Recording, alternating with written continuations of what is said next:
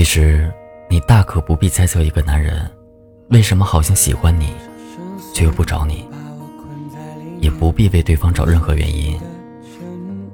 相信我，不管是情窦初开的小男孩，还是久战情场的大叔，男人都是很直接的生物。